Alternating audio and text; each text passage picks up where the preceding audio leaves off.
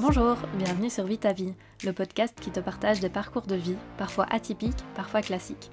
Des personnes normales, comme toi et moi, mais qui ont décidé de vivre leur vie. Mes invités sont des personnes qui ont concrétisé ou concrétisent leurs projets, leurs rêves. Ils et elles sont engagés, passionnés, animés.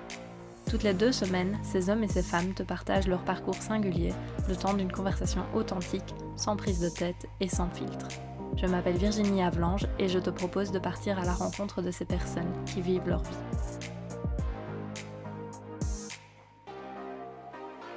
Aujourd'hui, je te retrouve pour te partager ma discussion avec Pauline. Pauline est journaliste de formation et a eu l'opportunité de créer son propre travail dès la sortie de ses études, grâce à un projet qu'elle a débuté lorsqu'elle étudiait toujours. Pauline a créé un magazine féminin, d'abord au format digital, et puis, à la demande de ses lectrices, au format papier.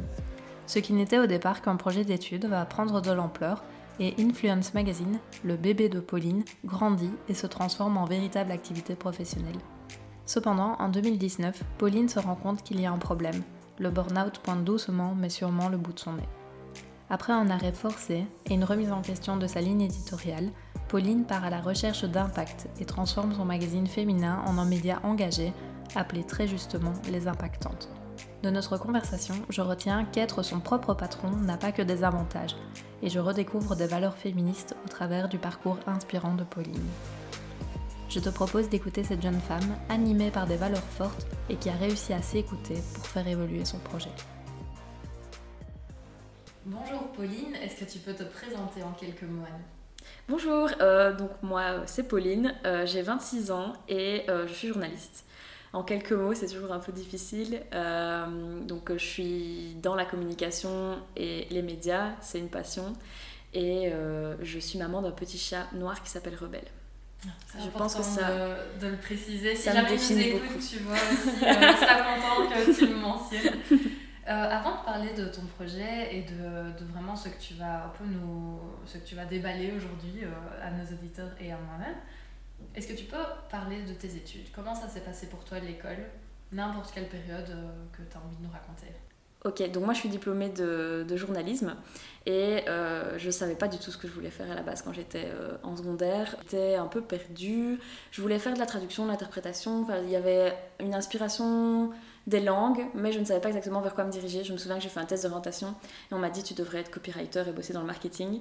Euh, mais ici à Liège, on n'a pas ça, donc fais euh, commu, fais journalisme, tu verras bien. C'est ce que j'ai fait et en fait, je me suis pris d'une passion pour euh, le journalisme qui m'a fait déboucher sur mon projet de média par la suite. Moi, en, secondaire, j'étais une élève qui. celle à qui les profs disent toujours tu peux mieux faire, mais tu n'as pas envie. Et. Ah, et oui, en effet, j'avais pas envie, j'étais pas passionnée. Et à l'université, j'ai été passionnée par ce que je faisais. Et c'est là que j'ai commencé à avoir des bons résultats et euh, un peu à me démarquer. Et je pense que mes amis euh, m'appelaient Milouz parce que j'étais un peu l'intello selon eux. Moi, je trouve pas, mais voilà. Et donc, euh, j'étais un peu première de classe. Et par la suite, en fait, je suis passionnée des études. J'ai pas su m'arrêter. J'ai fait un master complémentaire en communication digitale. Et encore aujourd'hui, ça me titille. Je dois me dire, calme-toi tu as déjà deux diplômes, respire. et cette euh, passion pour les études, c'est venu dès le début, genre même en bachelier et tout, quand ça devient un peu. Enfin voilà, l'entrée à l'UNIF, c'est pas quelque chose de super facile. Pour toi, ça a été? Ah oui, moi, ça a été un épanouissement euh, total. Je pense que les gens qui m'ont connue en secondaire doivent se dire, mais qui est cette personne aujourd'hui? Parce que je suis pas du tout la même. C'est là que j'ai commencé à être moi-même, pour de vrai, euh, sur un plan personnel, mais aussi sur bah, mon chemin de vie et ce que j'avais envie de faire c'est vrai que le bachelier, surtout en communication, il est plus centré sur l'esprit critique. Donc c'est pas tellement le fond, c'est plus la forme. Et moi, c'est ce qui m'a plu directement. J'étais débarrassée euh, de tout ce qui me plaisait pas, les maths, la géo. Euh. Et j'ai pu vraiment m'épanouir dans ce qui me plaisait. Et ça s'est ressenti tout de suite sur mes résultats aussi. Et euh, c'est vrai que j'ai adoré le master pour le côté beaucoup plus pratique que ça a amené. Ça m'a beaucoup servi. Et du coup, pendant tes études, il y a un projet qui est né. Donc toi, tu as commencé un projet qui est devenu quand même, on peut dire, ton métier. Hein, à un moment donné, c'était ton métier pendant tes études. Est-ce que tu peux nous parler de ce projet? Et eh, Tout à fait. En fait, euh, j'ai commencé euh, Influence Magazine, j'avais 22 ans et j'étais en dernière année euh, de master et je me rendais compte que je me reconnaissais dans aucun média qui existait, je me voyais pas bosser dans les médias existants. je trouvais qu'il y avait en fait un décalage qui se creusait entre la presse et les lecteurs. Je pense que c'est encore le cas aujourd'hui, que c'est un gros problème que les médias doivent prendre de front. un grand défi en tout cas. Et je me suis dit, il faut de la nouveauté là-dedans. et il faut écouter les nouvelles voix en fait, que ce soit celles des jeunes journalistes, des jeunes rédacteurs qui étaient dans mon équipe, mais aussi euh, celle des, des, personnes qui se démarquent sur les réseaux sociaux. C'est pour ça que j'ai décidé de travailler avec des blogueuses. Euh, j'avais eu une expérience dans le milieu des magazines féminins et j'avais été frappée par le fait qu'il y avait beaucoup d'idées, mais qui ne pouvaient pas être concrétisées par des manques de moyens et des manques de possibilités tout simplement. Euh, et je me suis dit, il y a tellement de choses à faire et tellement de choses à développer que j'ai voulu faire moi-même tout simplement. Et comment tu as fait du coup? Parce que tu es toujours aux études, tu décides de créer un magazine, il faut des ressources, il faut de l'argent. Mhm faut des contacts et comment ça se passe euh, pratiquement? En fait, c'était complètement spontané. Je me suis pas dit à un seul moment, euh, c'est un business. Enfin, j'avais pas du tout cette notion. Euh, j'ai fait ce qui me plaisait. J'ai contacté des, des copines graphistes, journalistes qui étaient en cours avec moi. j'ai contacté des blogueuses que je connaissais parce que j'avais déjà eu l'occasion de les interviewer. Et elles sont toutes montées à bord avec moi assez rapidement. et puis on a travaillé sur un premier numéro qui au départ était digital. Donc on a fait quatre numéros online. Euh, gratuit. Et c'est seulement après ça que j'ai posé la question de qu'est-ce qu'on pourrait faire de, de plus. Euh, moi, j'étais jeune étudiante euh, en communication, j'avais aucune notion de l'entrepreneuriat par exemple. Donc je me suis tournée vers un incubateur de start-up qui est le Venture Lab ici à Liège, qui m'a énormément aidée. Et dès la présentation du projet, ils ont fait prendre un tournant à l'aventure que j'aurais pas pu imaginer seule. Parce que justement, j'avais pas ces notions de, ben, en fait, je pourrais faire payer ce contenu, je pourrais faire de la publicité, je pourrais euh, développer tellement de choses créatives et c'est là qu'il y a vraiment eu un tournant pour moi. Donc on a fait ces quatre numéros digitaux et après notre, euh, notre lectorat nous a demandé des numéros papier. Ah oui, et tu sais pourquoi? Euh, Je pense que c'est une question de, de, support mais aussi de moment de consommation. le digital ça va très vite et je pense que nos lectrices étaient attachées à ce côté comme un carnet en fait. C'est comme ça qu'on a imaginé le magazine aussi. C'était le côté je le transporte avec moi et il m'accompagne, je le garde, il est précieux. Euh, je pense que ça doit être euh, venu de là, mais on l'avait pas du tout anticipé. Parce que comme on travaille avec des blogueuses, on se disait Oh, c'est un nouveau média, c'est digital, pourquoi est-ce que ce serait en papier? Et ça, c'est une demande qui existe encore aujourd'hui, qui me surprend toujours autant. Euh, mais on dit que en fait, on, on, atteint plus de gens online, mais on a plus d'impact euh, et c'est un mot important. Euh, c'est un mot important. Tout à fait. On a plus d'impact sur le papier, donc euh, c'est vrai que c'est une réflexion qui reste encore. C'est vrai que c'est intéressant parce qu'on pourrait se dire, et c'est un débat que j'ai eu avec d'autres invités justement, que le papier, ben voilà, il, il est peut-être mort. Enfin, il y a de moins en moins de gens qui achètent du papier, mais il faut croire que, faut croire que non. Et est-ce que tu avais, parce que tu as dit, le Venture Lab t'a aidé à voir toute cette dimension bah, business autour de ton projet. Mais toi, est-ce que c'était ton objectif quand tu as créé ça en tant qu'étudiante? Pas du tout.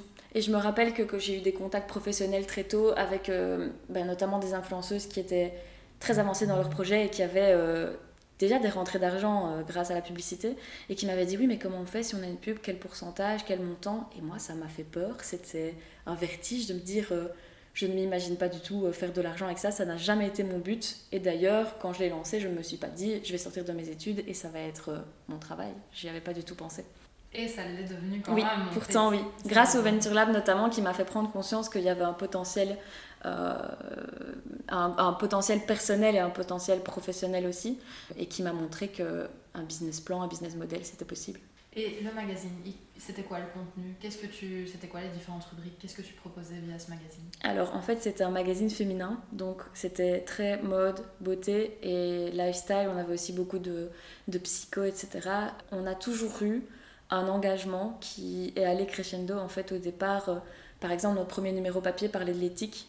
Euh, de l'éthique dans la mode, la slow fashion, etc., la composition des produits. Donc ça a toujours été euh, quelque chose qui nous tenait à cœur, mais c'est vrai que ça s'est développé avec le temps, euh, on a eu un côté très vite zéro tabou.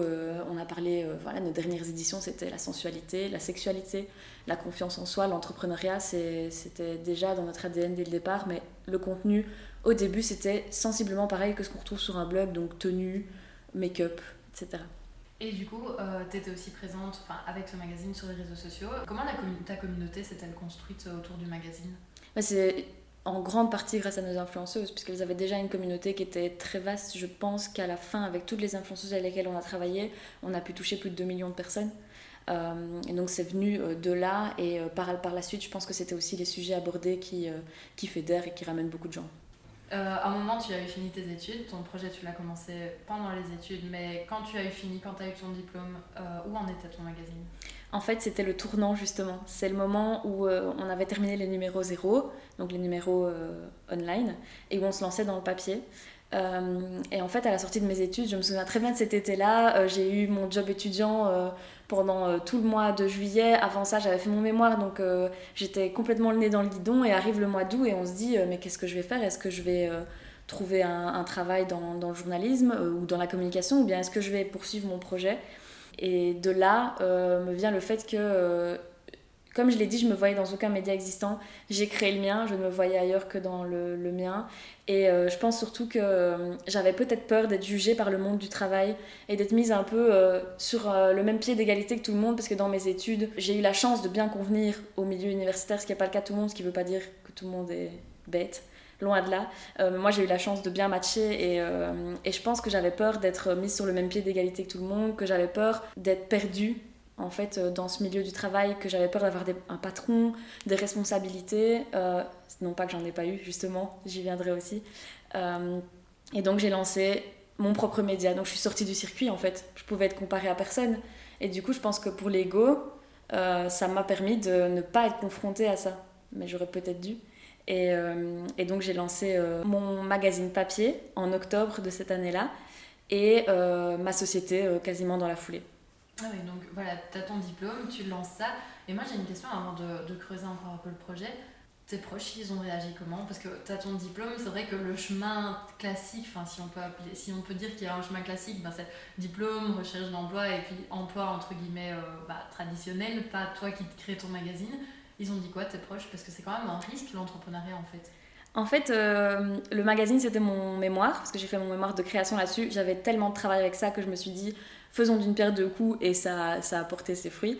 Et euh, je me souviens qu'à l'époque, euh, surtout pour mes parents, c'était un peu. ils comprenaient pas vraiment ce que c'était. Et je me souviens que le jour où ma maman m'a dit, mais en fait, qu'est-ce que tu fais?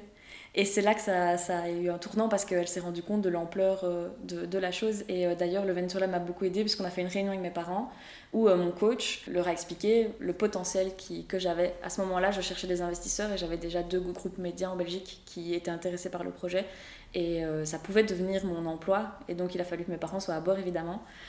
ils l'ont été, ils m'ont soutenu énormément et continuent à le faire aujourd'hui. Je pense qu'ils n'ont aucun regret. Et au niveau de mon entourage, j'ai eu beaucoup de chance. En fait, je pense qu'on se rend pas compte à quel point les gens sont là pour nous tant qu'on ne demande pas. Et euh, notamment dans la recherche de fonds, parce que quand on cherche des fonds, j'ai fait un crowdfunding à ce moment-là pour lancer le magazine papier. Euh, on est toujours mal à l'aise de demander ça, c'est de l'argent, c'est des grosses sommes, et on, serait, on est étonné parfois, je pense, de ce que les gens peuvent donner, et comme moyen financier, mais aussi comme présence, comme soutien. Je pense que tout le monde a cru énormément en moi. Et là, j'ai une question. On était en quelle année du coup 2017. Euh, 2017. Et donc, tu as continué le magazine jusqu'à un moment donné. Mhm. Donc voilà, avec euh, ce contenu-là, toujours la collaboration avec les influenceuses. Mais il s'est passé quelque chose à un moment donné. Est-ce mhm. que tu peux parler de ce qui s'est passé et qui a fait que bah, justement ce projet, tu l'as, on peut dire, mhm. abandonné?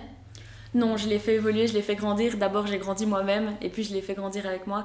Euh, en fait, euh, le, le, projet, ça a été vraiment un rythme effréné dès le début, dès la première année. Et en fait, euh, c'était plus grand que moi. Et je pense que je le disais tout le temps. Et c'est pour ça que j'avais beaucoup besoin d'aide que ce soit d'un incubateur de mon équipe. On était quand même une trentaine de personnes qui ont toutes toutes à leur échelle participé et, fait progresser le projet. Sans elles je n'aurais jamais vécu tout ça. Donc je parle évidemment beaucoup de mon expérience et de mon vécu mais je pense que sans eux euh, je, serais nulle part. Euh, et donc c'était plus grand que nous tous finalement. Et c'était c'était difficile de se rendre compte où j'en étais psychologiquement parce que j'étais dedans tout le temps. Euh, c'était mélangé à ma vie privée, il n'y avait plus de séparation. D'ailleurs, à tel point que mon appart était rempli de magazines, je faisais les commandes de magazines là-bas. Euh, j'ai fini par avoir un bureau, mais même comme ça, je passais toute ma vie là-bas. Euh, il n'y avait pas de séparation et j'étais tout le temps sur mon téléphone et, et je me réveillais la nuit. D'ailleurs, je ne dormais pas beaucoup. et tout ça a mené à un épuisement général et même à un burn-out. Maintenant, avec du recul, je pense que j'étais en burn-out toute l'année 2019. Euh, et je m'en suis rendu compte à la fin. Et à la fin de cette année-là, j'étais plus capable de prendre de décisions. Euh, je sentais justement que le projet évoluait et qu'il y avait une cassure nette à faire de ligne éditoriale, de nom, d'images de, visuelles. et je n'étais pas en mesure du tout de, de prendre cette décision et c'est là qu'il a fallu prendre du recul. Est-ce que tu as remarqué un élément déclencheur de cet épuisement? Donc déjà, donc tu as créé ton travail, tu t'es forgé cette vie d'entrepreneur. Je pense que c'est clairement une vérité que l'entrepreneuriat c'est un tout autre monde et que c'est peut-être plus propice à l'épuisement. Enfin, je dis peut-être parce que forcément dans d'autres métiers, métiers de salarié, tu peux aussi avoir un burn-out. Bien sûr. Mais là, voilà, tu crées ton propre travail, tu as ces responsabilités en fait que tu te mets et tu te mets encore plus la pression à toi-même. Mais est-ce que tu as remarqué un élément vraiment déclencheur qui a fait que bah, déjà tu as voulu évoluer dans ton projet et que ça t'a épuisé aussi? En fait, c'est difficile d'épingler un moment parce que c'est vraiment une pure accumulation. Et d'ailleurs, maintenant avec du recul, je, je, vois toute mon année comme un épuisement général, mais quand j'y étais, j'avais des moments excellents. J'ai eu, des moments, euh, cette année-là, ça a été à la fois la meilleure et la pire, je dirais. Et, euh, en fait, dans la vie d'entrepreneur, on a euh, en l'espace de quelques minutes la meilleure nouvelle et la pire nouvelle qu'on pouvait avoir, et ça tous les jours, même plusieurs fois par jour. on se sent tout le temps le roi du pétrole à un moment et puis après au fond du trou la minute d'après. Et c'est vrai qu'il faut les épaules pour ça. Et euh, par la suite j'ai vu un coach pour le burn-out qui m'a dit, euh, je lui disais euh, en fait j'ai l'impression que on passe tous par une remise en question. Il y en a ça arrive plus tôt que d'autres et d'autres plus tard. Il y en a ils ont 50 ans et ils font une, une espèce de réalisation que leur vie n'était pas ce qu'ils pensaient et que eux-mêmes ne sont pas ce qu'ils pensaient et ils sont face à leurs propres limites. Et il m'a dit, vous croyez que vous avez eu vos limites maintenant, pourquoi? Et j'ai dit, bah, je, ne sais pas. Il me dit, bah, j'ai une interprétation à vous proposer. Je pense que c'est parce que dans vos trois ans de vie professionnelle, vous avez eu en fait l'équivalent de peut-être que vous auriez eu en 10 ans, peut-être 15 ans de carrière. Et c'est vrai que c'était euh, une accélération, euh, un truc qu'on ne freine pas en fait. Et euh, ça s'explique à mon avis par ça et par le fait que même si j'étais bien entourée, il y a une solitude dans les décisions, dans les choix qu'on fait. On dit toujours que dans l'entrepreneuriat, on est son propre patron. Euh, mais je pense qu'en fait tout le monde est notre patron à la place de nous-mêmes. On est, je me suis jamais sentie autant soumise aux autres que dans l'entrepreneuriat, à mes clients, euh, à mes partenaires, aux marques avec lesquelles je travaillais, aussi euh, à mon coach. quelque part, je me sentais à un moment donné, j'avais plus l'impression de vivre ma propre vie, mais que tout était subi, même les bonnes choses. Donc même quand j'avais par exemple, j'ai eu beaucoup de chance, j'ai participé à plein d'événements de blogueuses, euh, des trucs un peu exclusifs et tout, euh, dans lesquels je me sentais jamais vraiment à l'aise, parce que c'est pas mon univers, mais en même temps j'étais là euh, et j'avais l'impression que j'étais obligée à chaque fois. Et je crois que c'est ce moment-là, quand on se rend compte qu'on passe à côté de sa vie, que on vrille à un moment donné. Et du coup, ce qui a commencé en étant juste une passion, un projet d'études, s'est transformé en ton boulot et puis quelque chose que tu pouvais limite plus voir en peinture. Mais est-ce que le donc en plus d'avoir cette pression et du fait que, bah, comme tu disais, tout le monde est devenu ton patron, est-ce qu'il y avait, je pense qu'il y a eu aussi, parce que tu l'as dit, un, un, problème au niveau de la ligne éditoriale, donc même ce que tu mettais en avant a fini par te dégoûter peut-être déjà Un peu oui. En fait on avançait à deux vitesses, on avait deux discours et c'est ce que je reproche à la presse féminine aujourd'hui. Donc j'ai fait ce que je reproche à la presse féminine parce qu'en fait je pense que les codes de cette presse sont trop puissants et qu'en tant que femme, on tombe toutes dedans. Par exemple, j'ai eu des rubriques mode, beauté, j'ai eu des rubriques. Euh, je pense qu'aujourd'hui, si je devais relire certains passages, je me sentirais mal, enfin j'aurais mal à mon féminisme quoi. Euh, mais je l'assume parce que je pense que c'est ça qui m'a valu ma prise de conscience. Et aujourd'hui, la ligne éditoriale qu'on veut avoir, c'est aider les femmes à prendre conscience de leur propre force et de leur féminisme. Euh, donc c'est vrai que on a sorti des numéros très engagés où quand on lisait euh, le contenu, on défendait vraiment quelque chose, que ce soit au niveau euh, de, du rapport à soi, au corps, euh, de la sexualité, et puis même du, du, mouvement engagé tout simplement. Et, mais quand tu voyais la couverture, on se disait, mais c'est pas la même chose, on parle pas de la même chose. Et, et je pense que c'est aussi ce côté bipolaire, entre guillemets, qui a fait que je pouvais plus être là-dedans et qu'il me fallait un changement fort. Et du coup, ces valeurs et tout ça féministes, tu les avais déjà à la base en toi mais quand tu as commencé le magazine, tu ne les as pas forcément axés là-dessus. Et à un moment, tu as pris conscience que c'était peut-être ça dont tu avais besoin et c'était ça que tu devais euh, exposer. Quoi. En fait, elles me sont venues pendant parce que je me ah suis dit, euh, quitte à créer un magazine, pourquoi créer un magazine comme il en existe des tonnes? En fait, les lectrices, si elles ont envie d'avoir des conseils mode beauté sur les dernières tendances, elles peuvent le trouver n'importe où sur Google et sur tous les autres magazines féminins qui existent. Et tant mieux, il en faut. Parce que le sujet de la mode et de la beauté, c'est aussi quelque chose de fédérateur pour les femmes. C'est aussi un espace où on peut exprimer des problématiques qui n'intéressent pas les médias euh, traditionnels. Par exemple, l'anorexie a été euh, euh, ben voilà, quelque chose qui a été abordé dans les magazines féminins avant même que la société se rende compte que c'était un problème social et, et, commun. Donc je pense que c'est un espace important, mais ça ne me correspondait plus et je me suis dit, quitte à créer un magazine, autant qu'il ait un vrai impact encore une fois, c'est pas choisi au hasard, et qui change les mentalités et qui l'accompagne en fait un mouvement général qui se crée. Je pense que la presse féminine essaye de faire ça aussi, mais qu'elle est malheureusement elle doit faire, euh, faire avec ses annonceurs et que c'est très difficile. Il y a des médias qui le font et c'est jamais très bien vu. D'en même temps euh, pousser les femmes à, se révolter, on va dire, et d'un côté de leur vendre un aspirateur. Et euh, certains médias le font et, et je pense que c'est ça qui fait le décrochage des lecteurs. C'est le côté on me parle de deux choses à la fois. Tout le temps, en permanence, on me dit aime-toi, mais voici, mais voici des mannequins qui, qui, font un poids que tu n'auras jamais, et en fait qui sont retouchés et qui ont euh, un chef et, un entraîneur de, sport de haut niveau, et en même temps voici une recette de gâteau au chocolat, mais voici les comptes body positifs à suivre, et tu ne sais jamais sur quel pied danser.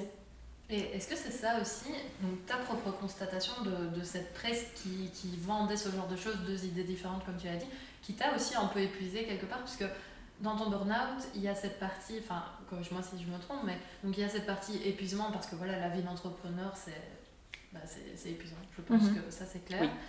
Et aussi cette prise de conscience et cette remise en question qui t'a en fait un peu mhm. mis à, mise à terre, en fait, si je comprends bien. En fait, c'est vrai que je me sentais plus alignée et que c'est quelque chose que je sens aujourd'hui dans la manière dont je revois le projet. J'ai encore beaucoup de blocages, de peur, etc. Et j'y fais face qu'avant je les acceptais pas, ce qui les accélère en fait. Mais c'est vrai que ça a joué euh, énormément de se dire que je parle de choses qui ne me ressemblent plus et surtout qui n'ont pas un impact positif. Qu'est-ce que j'apporte à mes lectrices? Et, euh, et, je pense qu'on avait tellement plus à leur apporter. Et c'est ça qui a vraiment fait le, le changement d'identité. Alors, euh, et donc le burn-out, tu t'en es remise comment en fait? Quelles ont été les pistes qui t'ont aidé à, te relever? En fait, j'ai eu de la chance dans mon malheur, c'est que j'ai avoué que j'avais fait un burn-out en fin 2019, début 2020, et puis il y a eu le confinement. Et euh, c'est comme si ça avait accéléré ma guérison parce que le monde s'est mis sur pause quand j'avais besoin, moi, d'être sur pause. Donc j'ai passé beaucoup de temps chez moi, euh, à la campagne. Euh, je me suis beaucoup recentrée. J'ai fait du sport que j'avais jamais fait de ma vie. Le burn-out m'a fait prendre beaucoup de poids que j'ai perdu simplement en, en arrêtant d'être malheureuse. j'ai beaucoup dormi. j'ai en fait, j'ai totalement déconnecté. Je sais pas dire comment je m'en suis remise parce que je pense que je m'en remets tous les jours encore aujourd'hui. Mais c'est du temps c'est un long processus. On estime qu'un épuisement, il faut plus ou moins 9 mois pour s'en remettre. C'est pour ça qu'à toutes mes copines euh, girl boss qui travaillent énormément, je leur dis attention, ce n'est pas facile de se remettre d'un épuisement. Et euh, voilà, je, je, me suis écoutée. J'ai réappris à me connecter avec mes instincts, ce que j'avais plus parce que j'avais tellement de voix dans tous les sens. Je n'arrivais plus à prendre de décision. Pour moi, euh, tout se justifiait et en même temps tout se contredisait. Et c'est pour ça que j'ai arrêté, parce que je sentais que j'étais j'étais plus une alliée pour mon projet, j'étais plus une ressource, j'étais un frein et ça, c'est ma plus grande peur. Et du coup, moi, c'est vrai que j'ai dit tantôt que tu avais entre guillemets abandonné ton projet, mais c'est pas vraiment le cas. Tu as quand même décidé de, le garder en fait, mais de le faire évoluer. Alors déjà, euh, mais pourquoi tu l'as pas abandonné? Parce que le burn-out, je crois que ça, ça traumatise quand même, t'étais mal et tout. Qu'est-ce qui a fait que, ah mais non, j'ai quand même envie de garder ce projet mhm. et je vais le faire évoluer à la place de juste tout laisser tomber? En fait, ça fait partie de moi, je pense. Euh, Il y a deux réponses à cette question. La première, c'est de nouveau l'impact qu'on a sur les gens. Je pense que la société en a besoin. Si c'est pas moi qui le fais, quelqu'un d'autre le fera. D'ailleurs, plein de gens le font et je suis contente. Moi, je suis ravie que de plus en plus de gens parlent de féminisme, d'engagement, euh, de lutte, de, militantisme. Euh, plus on est et, plus on aura de poids. Et euh, je pense que je peux pas me taire en fait. Et le burn-out a essayé de me faire taire, mais je ne me tairai jamais. Et donc, c'est à la fois l'importance du mouvement social et à la fois le fait que l'entrepreneuriat fait partie de moi je détestais le mot entrepreneuse. C'est quelque chose que je disais jamais parce que pour moi c'était euh, de l'ego mal placé. Et en fait, c'est marrant, j'ai réalisé ça il y a quelques jours. En fait, je suis une entrepreneuse et si je ne fais pas ça dans ce projet-là, ce sera ailleurs, mais je ne peux pas euh, ne pas le faire, ça fait partie de moi. Et du coup, ben, tu as fait évoluer ton projet, tu as gardé ce côté entrepreneuriat et tu l'as fait évoluer en quoi en fait? Euh, En fait, de base, donc de ce magazine féminin peut-être un peu naïf, avec des influenceuses qui font un super taf et qui sont des girl boss d'ailleurs, elles aussi. Euh, c'est devenu un magazine féministe engagé. En fait, on a simplement assumé ce côté qui était là depuis toujours et on s'est dit, je pense que nos lectrices sont là pour ça, mais que tant que le nom ne change pas, que le visuel ne change pas, on n'y sera pas. Par exemple, on avait un visuel très rose à paillettes et c'est quelque chose que je reproche beaucoup au féminisme mainstream. Euh, en fait, reprendre les codes sexistes pour faire du féminisme, c'est pas encore du féminisme. Donc pour moi, il fallait marquer le coup, sinon ça valait pas la peine de continuer euh, un projet. Surtout que le nom faisait référence aux influenceuses de toute façon. Donc on a changé de nom. Aujourd'hui, le média s'appelle Les Impactantes. Euh, pour plusieurs raisons. D'abord pour ce côté collectif, féminin, pour le mot impact qui, euh, je trouve, résume tellement tout ce qui se passe dans la société. Et que tu as dit quand même beaucoup de oui, ça, ça me porte. Euh, tout à fait. Et le voilà enfin, tout à fait. Et, et, pour ce côté, on, on, veut accompagner les femmes dans leur prise de conscience. Donc, on n'est pas un média qui est complètement dans le militantisme. Il y a des médias qui existent, qui sont comme ça et qui doivent exister, mais nous, ce qu'on veut, c'est euh, en fait, provoquer chez nos lectrices la même chose que ce que nous, on a vécu en créant ce, média, cette prise de conscience de toutes ces petites choses qui nous ont toujours plus ou moins dérangées, euh, sur lesquelles on ne savait pas mettre de mots forcément. Ben, on veut apporter euh, à nos lectrices ces concepts, leur faire comprendre, les aider en fait tout simplement à mettre des mots, à, déconstruire des choses qui les ont toujours plus ou moins dérangées. donc nous, on les accompagne et on vulgarise énormément parce que je pense que pour faire changer les mentalités, il y a beaucoup de déconstruction à faire d'abord et on veut leur donner les outils pour ça. Et du coup, tu disais que vous avez changé de nom de visuel. On sait, enfin, on sait que quand une marque change de nom de visuel, enfin de visuel déjà c'est une chose, moi je pense au chocolat galère par exemple, tu vois, ils ont changé, ils étaient emballage noir et maintenant c'est mhm. blanc, moi ça m'a perturbé.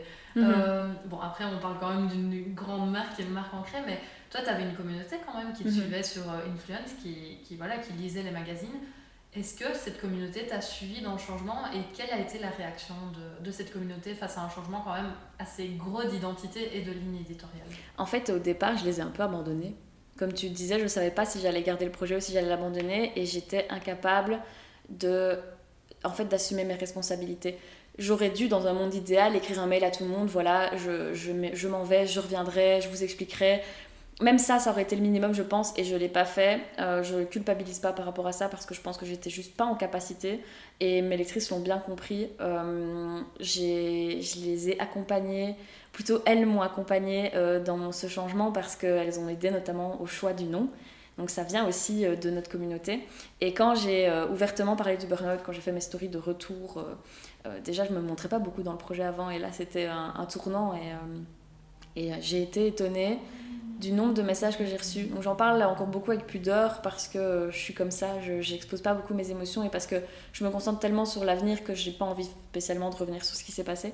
Mais c'était important de le dire, euh, que ce soit clair. Et euh, j'ai été étonnée du nombre de messages que j'ai pu recevoir euh, de gens qui étaient déjà d'une part contents de voir de la réalité et pas juste du beau et du parfait comme on en voit beaucoup sur les réseaux sociaux mais aussi qui étaient concernés également. Et je pense quand on fait un burn-out, on se sent vraiment seul alors que on est énormément à le vivre, comme tu disais tout à l'heure, dans l'entrepreneuriat, mais aussi dans le milieu du salariat, parce que ça arrive à tout le monde et il y a une culpabilité qui vient de ça. Une lectrice m'a écrit euh, qu'elle a fait un burn-out et qu'elle se disait mais comment est-ce que tu peux réagir comme ça alors que tu, as, tu es jeune, tu, tu, tu es salarié, tu, entre guillemets tu ne fais pas grand-chose.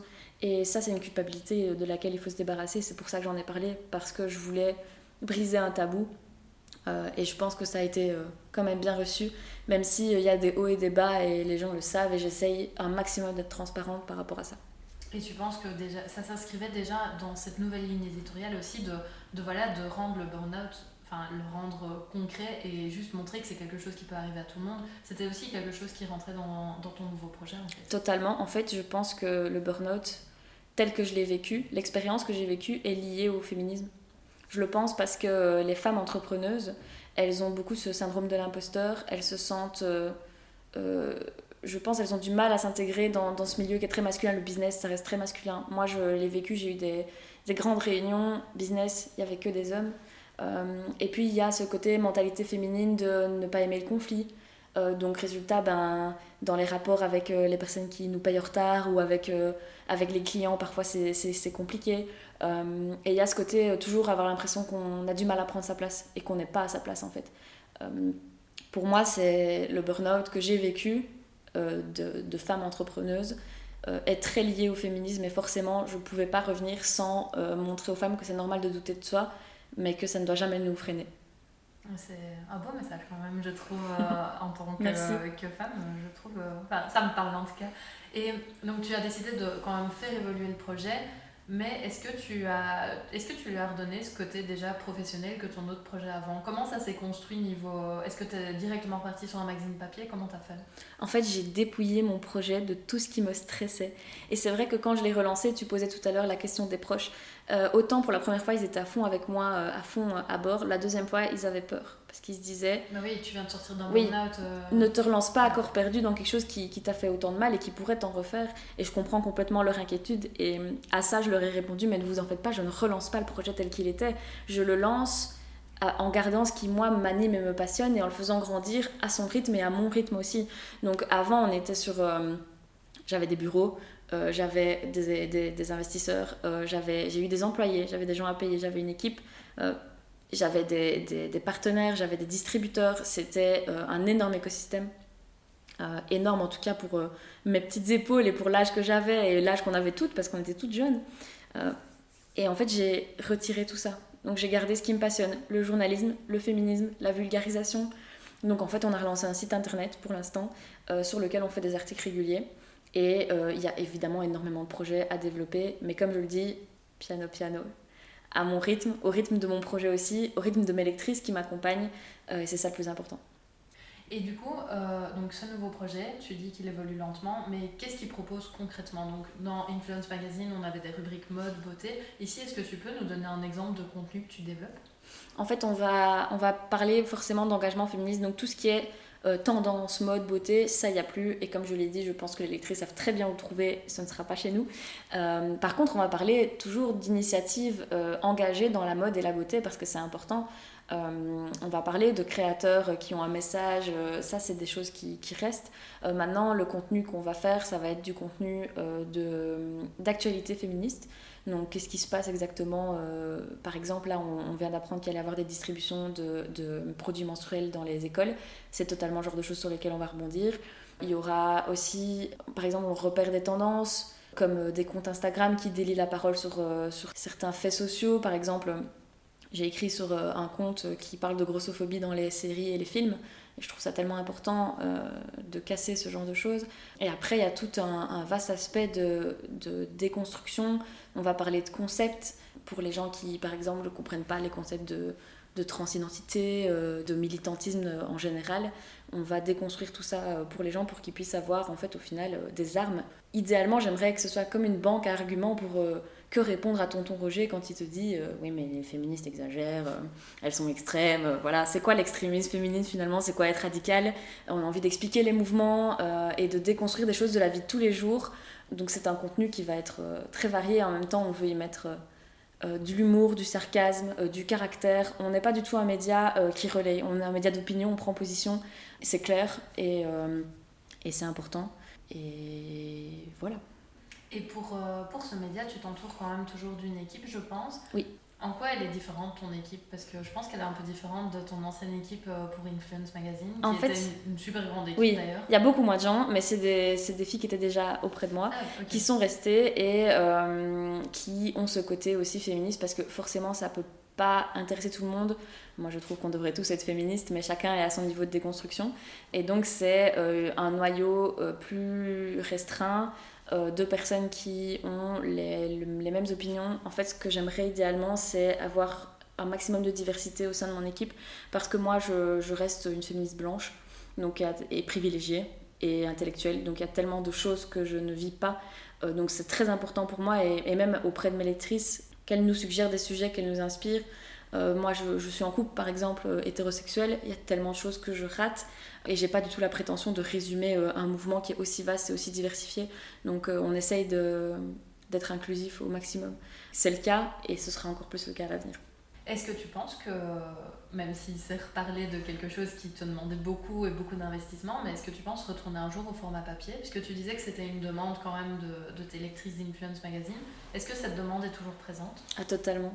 Et moi, ça me, ça me titille forcément, parce que je suis journaliste de formation. C'est quelque chose que j'ai envie d'explorer. Et euh, on a tenté le retour au papier. Là, ici, on vient de sortir un livre euh, qui est en fait une enquête euh, sur le thème du sugar dating. et donc, c'est l'enquête d'une de nos rédactrices qui l'a développé dans ce livre et à, laquelle on a ajouté un point de vue féministe et, et engagé aussi de se poser la question tiens, est-ce que les sites de sugar dating ne vendent pas aux femmes un idéal inatteignable et ne vendent pas au final les clichés patriarcaux euh, de la femme dépendante financièrement de l'homme, etc.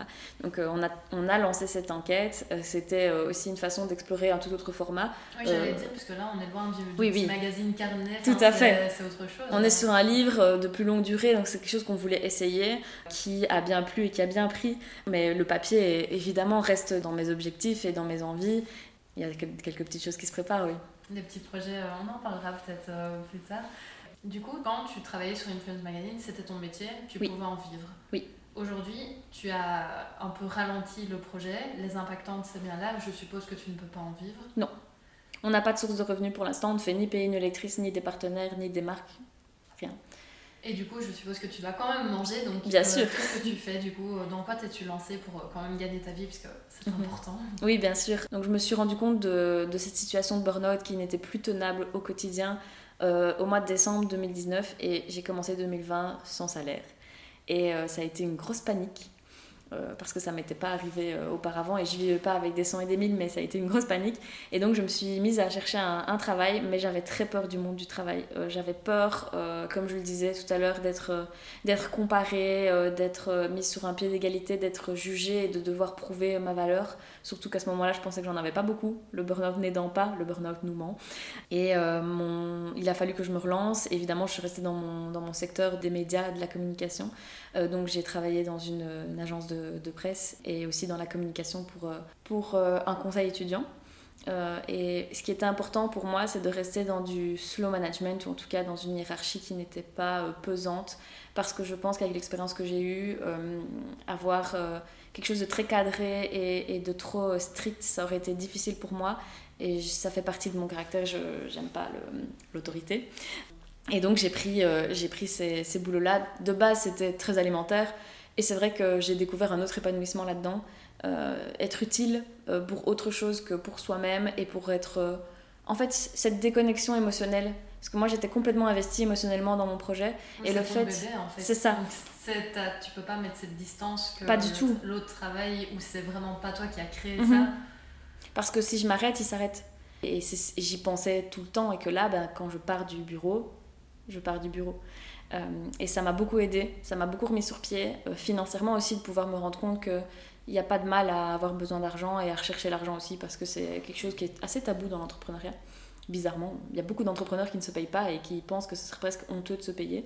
Or, euh, on a tous besoin d'argent et c'est normal. Et euh, ça m'a remis sous pied. Maintenant, ça fait un an que, que je fais ça et euh, il me tarde de, relancer mon projet pour que ça puisse être, je l'espère, à nouveau ma source de revenus principale parce que j'ai envie de ne faire que ça.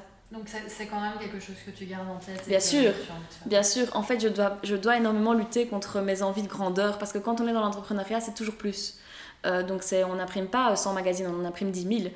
Euh, et j'ai eu beaucoup de, mal à me défaire de ça, à me dire, mais attends, tu peux faire tes propres visuels, tu n'as pas besoin de payer cher une graphiste, tu peux euh, travailler avec une équipe réduite, tu peux avoir des partenariats qui ne sont pas à des montants exorbitants, tu peux faire les choses petits. Et donc c'est de là que j'ai recommencé, mais évidemment, dans ma tête, j'ai déjà 10 000 idées d'où ce projet pourrait aller, que je dois canaliser d'ailleurs, mais je pense qu'il peut encore développer tellement de choses. Et juste pour revenir à tes études un petit peu et à cette, euh, cette fracture entre les études et le monde du travail, est-ce que tu penses que les études t'ont enfin peut-être pas pour l'entrepreneuriat, mais t'ont quand même aidé à avoir cette, euh, cette idée de, de, ce que était le monde professionnel ou ça t'a pas du tout préparé? Pas du tout. En fait, les études, et surtout euh, des études comme on, a, comme on les a fait, qui sont, nous on était en philo-lettres, je pense que tout le monde a vécu ça en philo-lettres, c'est, comme je le dis, on est formé sur sur la forme plus que sur le fond. Donc on nous apprend une intelligence, un esprit critique. Et après, c'est notre boulot qui va nous former à 100%. Et d'ailleurs, c'est pas pour rien quand on arrive dans un nouveau boulot, on est à chaque fois formé à nouveau. Les études, je pense, ouvrent l'esprit, euh, nous font grandir, nous apprennent beaucoup de choses, ça c'est certain. Mais je pense qu'on est à moins de faire un truc très pragmatique du style médecine, j'espère bien qu'un médecin n'a pas besoin de, de faire de l'essai-erreur, mais nous, en tout cas, dans notre métier, on en a besoin et on apprend. Moi, j'ai tellement appris de l'entrepreneuriat et de, ce que j'ai développé. Je pense que j'ai appris plus sur ces trois ans d'entrepreneuriat que sur mes cinq années d'études. Euh, du coup, tu as dit que tu avais quand même des envies pour ce projet, pour le développer, parfois des envies de grandeur, mais bon, il, en faut quand même, je suppose, un peu pour que le projet. Euh, Viser les étoiles. Exactement. Et du coup, est-ce qu'il y a des projets euh, un peu concrets que tu peux, tu peux nous dévoiler ici alors là, pour l'instant, euh, il y a vraiment cet enjeu de relancer notre site parce qu'il tourne encore un peu au ralenti puisque le début d'année a été compliqué, je pense, pour tout le monde euh, avec la crise sanitaire qui s'éternise un peu. Je pense que psychologiquement, c'était facile pour personne. Donc on a euh, cette cadence qu'on a envie de reprendre sur le site pleinement ainsi que sur nos réseaux sociaux. Donc ne plus avoir d'absence mais être vraiment là. Et ensuite, on va faire des tests. C'est ce qui m'a manqué auparavant parce qu'on a lancé le magazine tel qu'il était et il a très peu évolué jusqu'à la fin. Euh, en fait, je pense que j'avais peur du, changement et j'avais peur de laisser erreur. En fait, j'avais la peur de l'échec total. Donc euh, pour moi, l'échec c'était négatif et j'avais oublié que c'est de l'échec qu'on apprend. C'est ce que le ça m'a appris à la dure, mais c'est ma plus belle leçon de vie finalement. Donc là, ce que j'ai envie de faire, c'est de me tromper. j'ai envie de, tester surtout. Donc on va tester plein de, nouvelles choses. On va retester euh, le format magazine en digital d'abord, en papier ensuite, avec des idées créatives. On a envie qu'il y ait une interaction, même avec un format papier, je pense que c'est tout à fait possible. Et ensuite, on va tester aussi euh, d'autres formes de produits, je pense. Moi, c'est quelque chose que j'aimerais développer. Peut-être le fait d'avoir un, un e-shop euh, sur lequel seraient vendus des produits féministes engagés, d'autres marques sans doute. Ça, c'est euh, quelque chose que j'ai envie de développer. Et ensuite, on va s'axer beaucoup sur le contenu. Malheureusement, on ne peut pas vraiment faire euh, ce qu'on aurait aimé faire, par exemple des débats, des conférences, mais c'est quelque chose qu'on va, qu'on va développer en digital s'il le faut. Pourquoi pas, ça se fait, les bien sûr. et tout. Et puis voilà, je pense que le, le, confinement nous pousse à la créativité, c'est une très bonne chose. Donc il y a tellement de choses à mettre en place. Ici, je suis face un peu au, à l'infinité des possibles, mais une chose est sûre, c'est que ce sera notre communauté qui va nous aider à aller dans les bonnes directions. c'est chouette d'avoir cette communauté qui a l'air de te soutenir quand même. Et, et tu penses que. Enfin, est-ce que tu crois qu'il y a une raison? Parce que c'est vrai qu'on disait tout à l'heure, euh, voilà, ça peut être parfois compliqué quand une marque, quand, quand un magazine change un peu de. Enfin, quand un compte euh, change de, de ligne éditoriale et tout, mais pourquoi tu penses qu'ils te soutiennent toujours? Je pense qu'il y a eu un certain désintérêt et je n'en veux pas du tout aux personnes qui sont parties. Je me souviens que ça m'affectait beaucoup au début. Euh, et puis je me suis dit, mais en fait, il vaut mieux commencer avec cette communauté qu'avec rien du tout. Euh, je pense qu'ils sont toujours là parce qu'ils sont, ils ont les mêmes questionnements que nous, en fait. Ils sont intéressés par euh, une nouvelle forme de médias, une nouvelle forme de communication et ils sont intéressés par les sujets qu'on aborde. Il y a de plus en plus de gens qui en parlent, c'est pas pour rien, c'est parce qu'il y a de plus en plus de gens qui écoutent. Et, et je continuerai en tout cas à, à répondre à ces interrogations-là. Ok. Alors euh, maintenant, j'ai la petite question que j'aime bien poser parce que ça me nourrit moi-même et je pense que ça peut nourrir aussi euh, mes auditeurs. Est-ce que tu aurais des recommandations de ressources? Alors, la question est hyper large. Ça peut être des ressources qui t'inspirent, qui t'ont aidé peut-être dans ton métier quand tu travaillais euh, à développer Influence Magazine, qui t'ont aidé à sortir du burn-out. C'est vraiment libre, féministe évidemment, parce que c'est quand même une grande partie de, de ta vie et de ton engagement. Donc voilà, c'est hyper libre, des ressources qui t'aident et qui t'inspirent. Alors, Attends. Pour ce qui est du féminisme, je pense que c'est des ressources que tout le monde devrait lire. Euh, Mona Cholet. Mona Cholet, euh, que ce soit Beauté fatale ou euh, Sorcière, puissance invaincue des femmes, je pense que c'est des portes d'entrée qui sont tellement abordables et, et, qui ouvrent beaucoup de portes. je pense qu'une fois qu'on a lu Mona Cholet, on, on, ne quitte plus le rayon féministe de chez Cultura. donc moi, ça a vraiment été mes, mes livres de table de chevet. Euh, et après, pour ce qui m'a sorti du burn-out, franchement, j'ai regardé Friends. Bah écoute, c'est la, la, meilleure recommandation. Mais oui, il paraît que euh, regarder une série dont on connaît euh, en fait les, les péripéties, c'est rassurant. Parce que du coup on n'est pas surpris alors que la vie par contre elle elle nous surprend. Et je crois que j'ai beaucoup binge watch les trucs que j'avais déjà vus Gilmore Girls Oh I Met Your Mother et c'est des bases. En fait il faut pas penser qu'on perd son temps c'est ce qui nous nourrit aussi. Et euh, je pense que ce que j'ai appris du, du burn-out, je sais que c'est plus dans les questions, mais c'est important d'y revenir, c'est que prendre soin de soi, c'est prendre soin de son projet.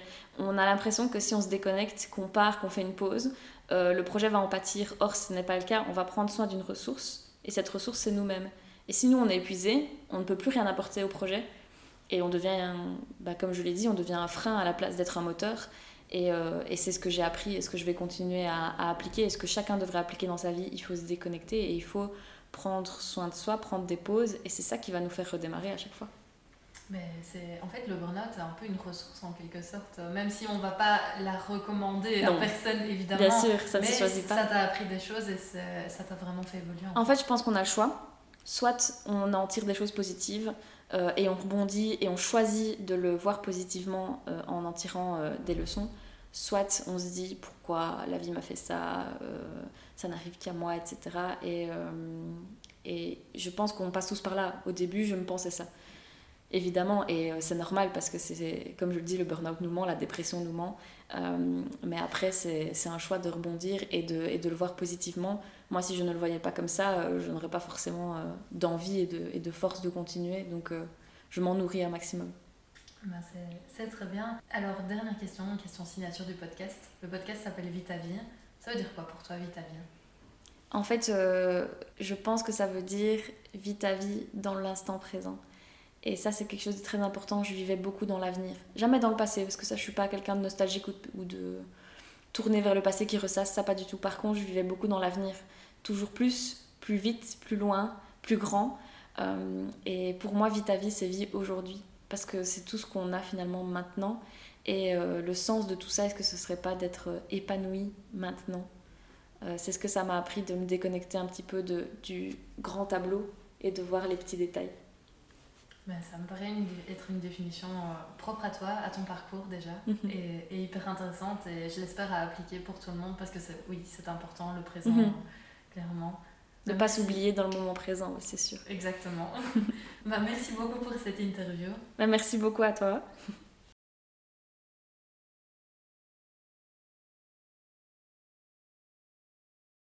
Merci d'avoir écouté ma conversation avec Pauline, j'espère que ça t'a plu. Tu peux retrouver Pauline et son média Les Impactantes sur la page Facebook du même nom et sur le compte Instagram les.impactantes ou encore sur le site web lesimpactantes.com. En attendant le prochain épisode, retrouve-moi sur les réseaux sociaux. Sur Facebook avec ma page Vitavie le podcast et sur Instagram avec mon compte vitavie.lepodcast. Tu peux également me laisser une note et un commentaire sur Apple Podcast pour m'aider à évoluer. Cela me ferait super plaisir. Ah oui, et j'ai aussi une newsletter, n'hésite pas à t'abonner. Promis, pas de spam. À très bientôt pour un nouvel épisode de Vita Vie.